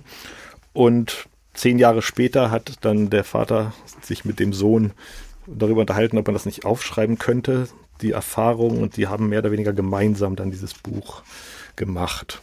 Und die Geschichte wird erzählt in mehreren Ebenen. Also einerseits das, was Caden heißt die Hauptfigur, die natürlich fiktiv ist, nicht der Sohn selbst, aber so mit den Erfahrungen. Dieser Caden also erzählt von seiner Familie, seiner Schwester und seinen Eltern und äh, dem Leben zu Hause und dann eben in, auch in der Klinik äh, und in der Schule. Auf, auf der einen Ebene, die allerdings dann immer mehr abnimmt. Dann gibt es die Ebene seiner Albträume und dann die dritte Ebene ist das, wo er so nach und nach äh, in eine Wahnwelt gleitet, immer wenn er in, der, in, in Träumen manchmal, aber auch immer mehr in der Realität, nämlich seine Reise auf einem so einer Piratenschiff. Ähm, jetzt die Stelle, die ich lese, ist noch ziemlich zu Anfang. Das ist das vierte der vielen kurzen Kapitel, also 15 Seiten ins Buch rein, wo er zum ersten Mal so richtig beschreibt, wie es auf diesem Piratenschiff zugeht. Ich kann mich nicht erinnern, wann diese Fahrt anfing. Es ist fast so, als wäre ich immer hier gewesen, aber das kann nicht sein. Denn es gab ein Vorher erst letzte Woche oder letzten Monat oder letztes Jahr. Ich bin allerdings ziemlich sicher, dass ich immer noch 15 bin. Die Zeit läuft hier anders. Nicht vorwärts, eher so seitlich, wie eine Krabbe. Ich kenne nicht viele von der Mannschaft, oder vielleicht vergesse ich sie bloß von einem Augenblick zum nächsten wieder, weil sie alle sowas Namenloses an sich haben. Die Älteren, die anscheinend ihr Leben auf See verbracht haben, das sind die Offiziere an Bord, wenn man sie so nennen kann. Sie sind Halloween-Piraten mit künstlich geschwärzten Zähnen, so wie der Kapitän. Und sie spielen Süßes oder Saures an der Schwelle zur Hölle. Ich würde über sie lachen, wenn ich nicht von ganzem Herzen glaubte, dass sie mir dann mit ihren Plastikhaken die Augen ausstechen würden. Ich bilde mir ständig ein, meine kleine Schwester an Bord zu sehen, obwohl ich weiß, dass sie nicht hier ist. Sollte ich ihr nicht bei Rechenaufgaben helfen? Im Geist sehe ich sie auf mich warten und warten und warten, aber ich weiß nicht, wo sie ist. Ich weiß nur, dass ich nie auftauche. Wie kann ich ihr das antun? Alle an Bord werden ständig vom Kapitän überwacht, der irgendwie vertraut wirkt und dann auch wieder nicht. Er scheint alles über mich zu wissen, obwohl ich nichts über ihn weiß. Der Kapitän hat eine Augenklappe und einen Papagei. Der Papagei hat eine Augenklappe und einen Sicherheitsausweis um den Hals hängen. Ich sollte gar nicht hier sein, beschwöre ich den Kapitän und frage mich, ob ich ihm das schon mal gesagt habe. Ich habe ich hab Halbjahresprüfungen und Referate zu schreiben und, und Klamotten, die ich vom Zimmerfußboden aufsammeln muss. Und ich habe Freunde, jede Menge Freunde. Das Kinn des Kapitäns bleibt steinern, er lässt sich zu keiner Antwort herab. Doch der Papagei sagt, hier wirst du auch Freunde, jede Menge Freunde haben. Dann flüstert mir einer der anderen Jugendlichen ins Ohr Erzähl dem Papagei nichts, so kriegen sie dich. Was ich fühle, lässt sich nicht in Worte fassen, oder wenn doch, dann in einer Sprache, die niemand versteht. Meine Gefühle reden in Zungen. Freude wandelt sich in Wut, wandelt sich in Angst, wandelt sich in ironische Belustigung, so als würdest du mit ausgebreiteten Armen aus einem Flugzeug springen, zweifelsfrei überzeugt, dass du fliegen kannst. Und dann plötzlich merken, dass du es doch nicht kannst. Und nicht nur keinen Fallschirm hast, sondern auch keine Klamotten an. Und dass sich die Leute unten am Boden alle Ferngläser vor die Augen halten und lachen, während du deinem höchst peinlichen Ende entgegenstürzt. Der Steuermann sagt, ich soll mir deswegen keine Sorgen machen. Er deutet auf den Pergamentblock, auf dem ich oft zeichne, um mir die Zeit zu vertreiben. Halt deine Gefühle mit Strich und Farbe fest, rät er mir. Farben, Garben, Narben, Darben. Deine Zeichnungen machen mich hungrig. Sie schreien mich an, sie zwingen mich zu sehen. Meine Karten zeigen uns die Route, aber deine Visionen weisen uns den Weg. Du bist der Kompass, Caden Bosch. Du bist der Kompass. Wenn ich der Kompass bin, dann bin ich ziemlich nutzlos, antworte ich. Ich kann Norden nicht finden. Natürlich kannst du das, sagt er. Bloß, dass sich der Norden in diesen Gewässern ständig in den Schwanz beißt. Dabei fällt mir ein früherer Freund ein, der meinte, Norden sei immer die Richtung, in die er schaute. So langsam glaube ich, er könnte recht gehabt haben. Der Steuermann ist schon oft zur See gefahren. Und er ist weitsichtig. Will sagen, wenn er dich anschaut, sieht er nicht dich, sondern irgendetwas hinter dir in einer ganz anderen Dimension aber meistens sieht er gar keine Menschen. Er ist zu sehr mit seinen Navigationskarten beschäftigt, so nennt er sie jedenfalls. Sie sind voller Zahlen und Wörter und Pfeile und Linien, die Punkte zu Sternbildern verbinden, die ich noch nie gesehen habe. Der Himmel ist hier draußen anders, sagt er. Man muss neue Muster in den Sternen entdecken. Muster, Schuster, Schuhmacher, Uhrmacher. Es geht darum, das Vergehen des Tages zu messen. Verstehst du? Nein, von Deck an Land, von Land an Deck, Meck, Meck macht die Ziege. Das ist die Antwort, sage ich dir, die Ziege. Sie frisst alles, sie verdaut die Welt, sie verleibt sie ihre eigenen DNA ein und spuckt sie wieder aus. Sie steckt ihr Revier ab. Revier, Brevier, Bravour, Futur, hör mir zu. Das Zeichen der Ziege zeigt die Antwort auf unsere Zukunft, unser Ziel. Alles hat seinen Zweck. Suche die Ziege. Der Steuermann ist genial. So genial, dass ich von seiner Gesellschaft Kopfschmerzen kriege. Warum bin ich hier? frage ich ihn. Wenn, wenn alles seinen Zweck hat, was ist dann mein Zweck hier an Bord? Er wendet sich wieder seinen Karten zu, schreibt Wörter und zeichnet neue Pfeile, schichtet seine Gedanken so dicht aufeinander, dass nur er sie noch entziffern kann. Zweck, Heck, Deck, Bord, Pforte. Du bist die Pforte zur Errettung der Welt. Ich? Bist du sicher? So sicher, wie wir in diesem Zug sitzen. Danke, danke für dein doppeltes Interpretieren jetzt. Tja. Erst übersetzen, dann lesen. Und jetzt versteht man natürlich auch den Titel Genau. Ähm, Kompass ohne da Norden. Da haben wir ihn her, da haben wir ihn ja. her, genau. Und, äh, und wir können ja vielleicht noch sagen, dass das Buch im Hansa Verlag erschienen Natürlich. ist, 2018 und dass ihr den Deutschen Jugendliteraturpreis dafür bekommen habt, genau. 2019 nämlich. Und zwar, äh, wie ich finde, den besten, nämlich den der Jugendjury. Ja, ja, das, das ist ja stimmt, immer, das ist, ja. Das ist das Tollste, wenn die Leser, das Lesepublikum selber das Buch genauso gut findet wie äh, wie wir. Ja, wunderbar. Ingo, ich sage jetzt einfach Danke, danke. Das war wunderbar. Das freut mich. Mach's gut. Du auch. Bis bald. Bis bald. Tschüss. Tschüss.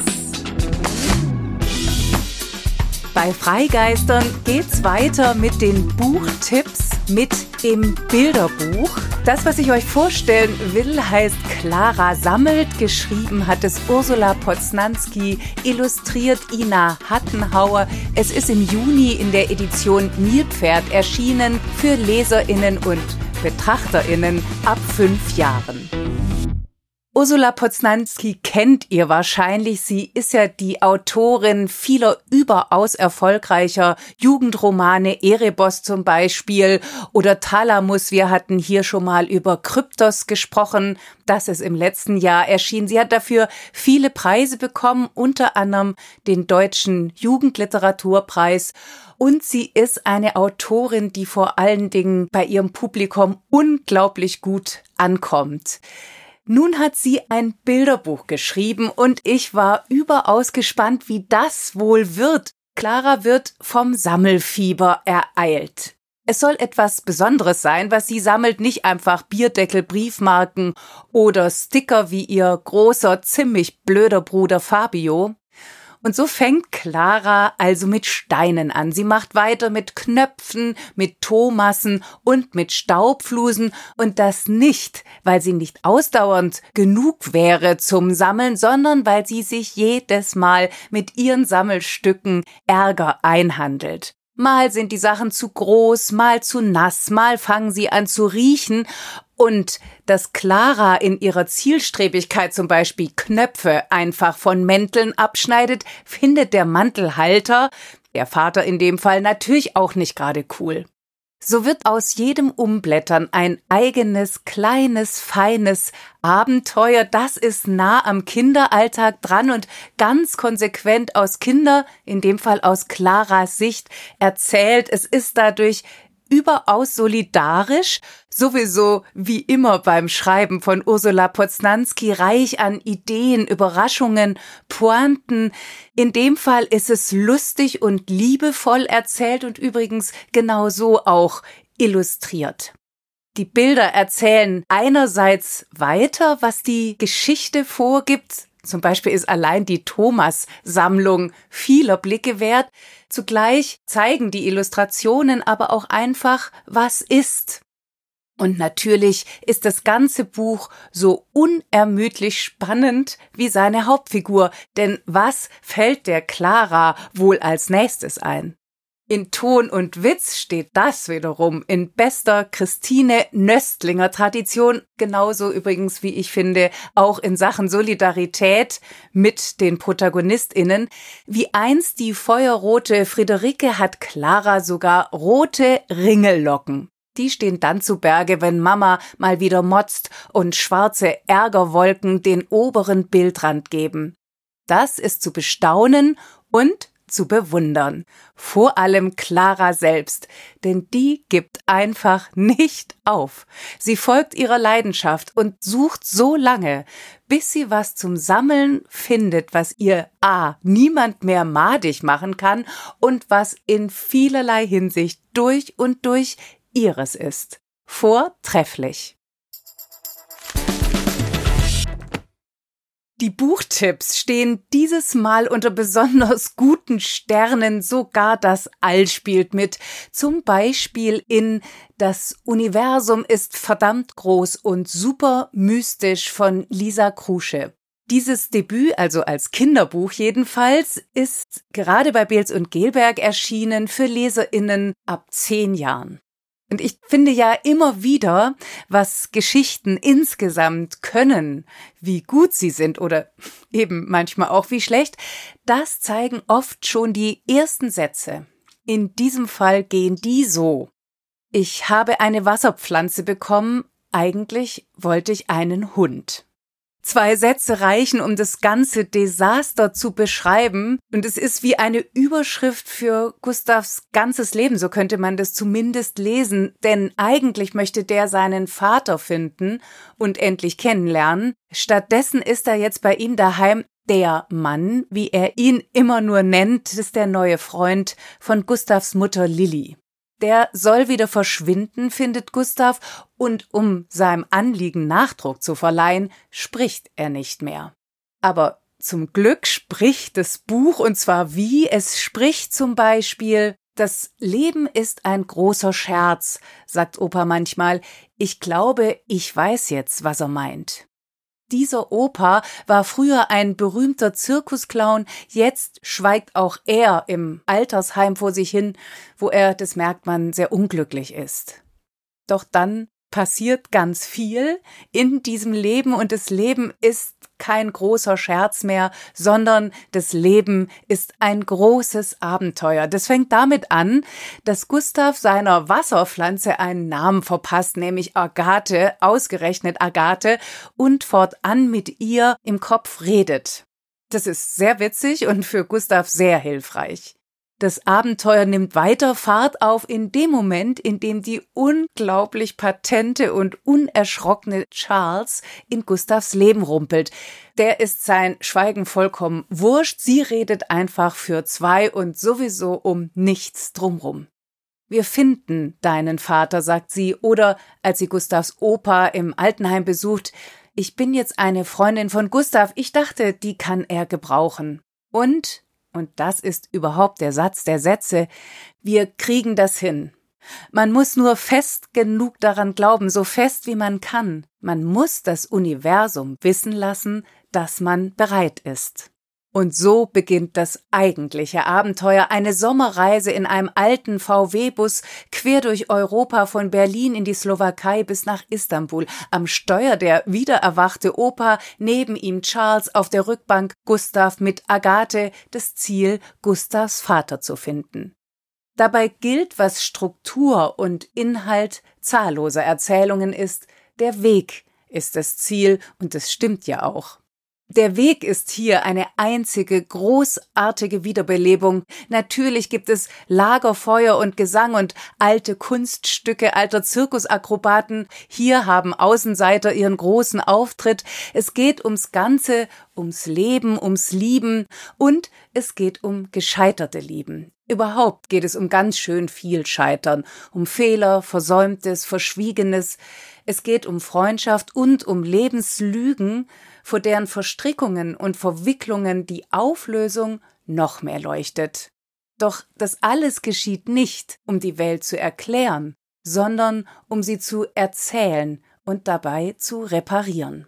Lisa Krusche ist 31 Jahre jung und freie Schriftstellerin. Im letzten Jahr wurde sie mit dem Deutschlandfunkpreis des Ingeborg Bachmann Preises ausgezeichnet. Sie ist in der Erwachsenenliteratur unterwegs. Vor diesem Hintergrund ist ihr Kinderbuchdebüt besonders spannend. Wir wissen, das kann schiefgehen. Hier aber geht es gut, denn Lisa Krusche balanciert ihre Figuren, deren Geschichten und vor allem deren Vorgeschichten gekonnt aus. Sie jongliert mit Einfällen und fängt sie alle sicher wieder ein. Sie bezieht ihre Leserinnen selbstverständlich mit ein. Sie nimmt sie ernst und traut ihnen auch ein komplexeres Erzählen zu. Warum auch nicht?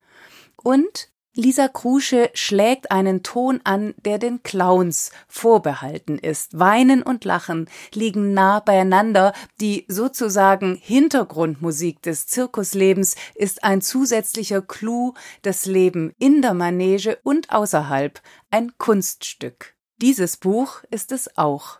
Und das Universum? Das antwortet meistens ganz anders, als man es gedacht hätte, aber es antwortet.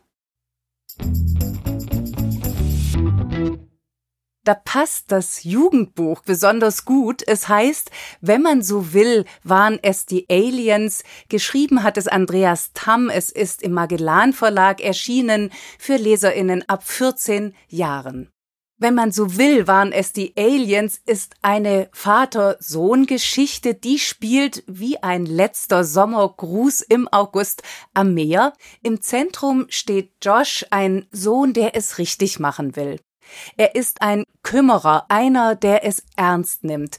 Für ein Jahr unterbricht er kurz vor Abi die Schule, um seinem Vater in dem kleinen Familienhotel am Meer zu helfen, denn dieser Vater wird immer weniger und verschwindet schließlich ganz spurlos. Zu diesem Zeitpunkt ist die Mutter längst über alle Berge, auch Joshs älterer Bruder hat sich gerade abgesetzt. Es hat was von einer Mannschaft auf dem berühmten sinkenden Schiff, die da immer kleiner wird, bis nur noch Josh übrig bleibt. Nicht zuletzt geht's ja auch um das Thema Depression, in dem Fall des Vaters. Umso verblüffender und bemerkenswerter ist, wie Andreas Tamm erzählt, nämlich ganz und gar unlarmoyant, witzig und aberwitzig. Und das fängt damit an, dass die besten Freunde von Josh, Lasse und Phipps und die sehr merkwürdige Kia vor der Tür stehen, um Josh zu helfen. Kia ist deswegen so merkwürdig, weil sie unter anderem an Aliens glaubt oder das zumindest behauptet und sich überlegt, dass die ja vielleicht den Vater entführt haben könnten. Und spätestens da könnte man sehr zu Recht fragen, ob dieses Trio tatsächlich hilfreich ist. Aber Lasse, Phipps und Kia sind für Josh da. Mit Josh, seinem Erzähler, hat Andreas Tamm übrigens eine Jungsfigur etabliert, die nach wie vor in der Jugendliteratur selten ist. Denn Josh kann so vieles sein, feinfühlig, zurückhaltend, voller Gedanken, aber alles, was den sonst immer noch so häufigen Superhelden oder zumindest Helden ausmacht, hat Josh nicht. Richtig, falsch, gibt es das überhaupt? Was bedeutet das für das Leben insgesamt und für sein Leben? Solche Fragen stellt Josh sich und damit natürlich auch den Leserinnen. Die Suche nach dem Vater wird zur Spurensuche und die führt auch zu geplatzten Träumen und unerfüllten Wünschen, denn wer wagt, das zeigt sich, kann verlieren. Sie führt aber auch zu eigenen Wünschen, denn wovon träumt eigentlich Josh? Und so ermöglicht wenn man so will, waren es die Aliens, über Verlust und Verantwortung nachzudenken und zu lesen natürlich, über Sorge und Fürsorge, übers Füreinander Dasein, Freundschaft und Liebe auf vielen Ebenen. Das alles spielt sehr passend vor der stürmischen Kulisse des Meeres, des Aufs und Abs und Aufs, der Wellen und des Lebens. Wer wagt, kann verlieren. Hier gilt, wer liest, gewinnt. Als Sachbuch habe ich eins ausgewählt, das mich schon vor einiger Zeit sehr beeindruckt hat. Es ist nämlich schon zu Jahresbeginn erschienen und heißt Elefant auf der Brust oder Warum sich Liebeskummer lohnt. Es ist im Bohem Verlag erschienen für Leserinnen ab zwölf Jahren und ist geschrieben und gezeichnet von Lucia Zamolo, die auch schon mit ihrem Debüt ein Bravourstück wirklich hingelegt hat. Das war übrigens die Abschlussarbeit ihres Studiums.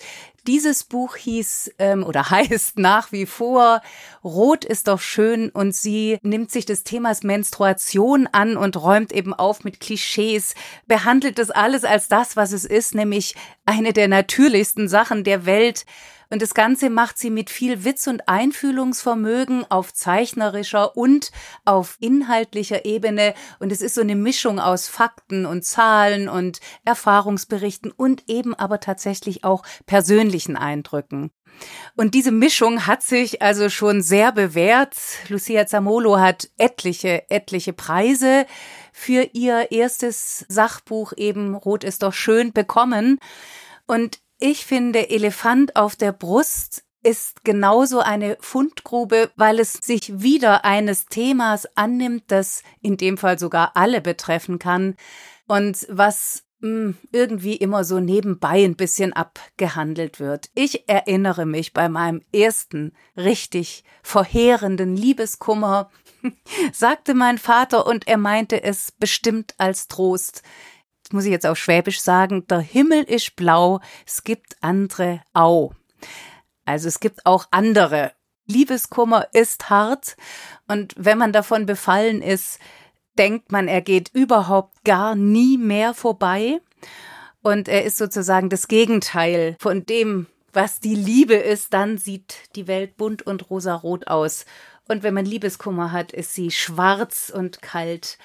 Und so ziemlich das Schlimmste, was man sich überhaupt vorstellen kann. Genau damit fängt Lucia Zamolo an. Und was bei ihr so beeindruckend ist, sie nähert sich immer so an, was, was kann das überhaupt sein? Welche Gründe führen zu Liebeskummer? Und ähm, wie kann man dagegen vorgehen? Dass man dagegen vorgehen kann, liegt aber vor allen Dingen daran, dass man bzw. Lucia Zamolo es erstmals rundherum ernst nimmt. Und entsprechend sehen wir Seiten, die weiß mit nur wenigen Worten sind, weil man eben nicht mehr weiß, wo oben und unten ist. Es kommt dieses Zirkusbild, man rutscht aus der Hand des Trapezkünstlers und man fällt, man fällt sehr, sehr tief in ein schwarzes Loch. Da muss man dann das Buch umdrehen, hochkant äh, und das Schwarz nimmt kein Ende. Man fällt und fällt und fällt. Aber dann macht eben die Hauptfigur, ein Mädchen, eine junge Frau, die Erfahrung, dass es Huch den eigenen Eltern auch so gegangen ist und dass es stimmt, dass niemand und nichts helfen kann, aber dass es eben zugleich nicht stimmt. Wie? Die Autorin und Illustratorin geht das Ganze mal systematisch an. Wir erfahren also, was sich da eigentlich im Gehirn abspielt und nicht im Herz, welche Hormone ausgeschüttet werden, was dazu führt, dass wir uns so furchtbar niedergeschlagen fühlen, jetzt mal einfach rein vom Stoffwechsel her betrachtet, denn das hilft ja auch schon, dass man sagt, es ist nicht nur die Seele, die getroffen wurde, die natürlich auch mein Ich, mein Selbst, sondern das hat auch körperliche Prozesse und dann schafft man es vielleicht sogar das Ganze wie ein Heilungsprozess zu sehen. Darum geht's. Den zeichnet Lucia Zamolo großartig nach. Das geht damit los, dass man weinen darf und soll, dass man so viel essen soll, wie man nur kann, dass man ungesund leben kann, Filme gucken ohne Ende, nicht mehr rausgehen, sich einfach nicht nur fallen, sondern auch gehen lassen. Und dann kann man Tage zählen. Der erste Tag danach, der zweite, der dritte und irgendwann, irgendwann stellt man fest, dass man an diesen Menschen schon ganz lang gar nicht mehr gedacht hat und dann ist der Liebeskummer vorbei, denn das ist natürlich auch die großartige Botschaft, es geht vorbei. Dann stellt man fest, es gab ein Leben vor diesem Menschen und es wird ganz gewiss auch ein Leben nach diesem Menschen geben. Denn am Ende bleibt ja immer jeder mit dem, was er ist, was er kann oder sie natürlich, was sie auszeichnet, sprich mit sich selbst. Und das ist doch auch nicht die schlechteste Gesellschaft. Die Richtung nach vorn, zurück mit ganzem Herzen ins Leben. Das war's für heute. Danke wie immer fürs Zuhören. Mehr Infos zu den Büchern, von denen heute die Rede war, mehr Infos über uns und natürlich alle bisherigen Folgen findet ihr auf unserer Website freigeistern.com. Und weil wir ja ab jetzt nicht mehr alle zwei Wochen senden, sondern monatlich, hören wir uns im September wieder. Ich freue mich jetzt schon drauf. Macht's gut. Tschüss.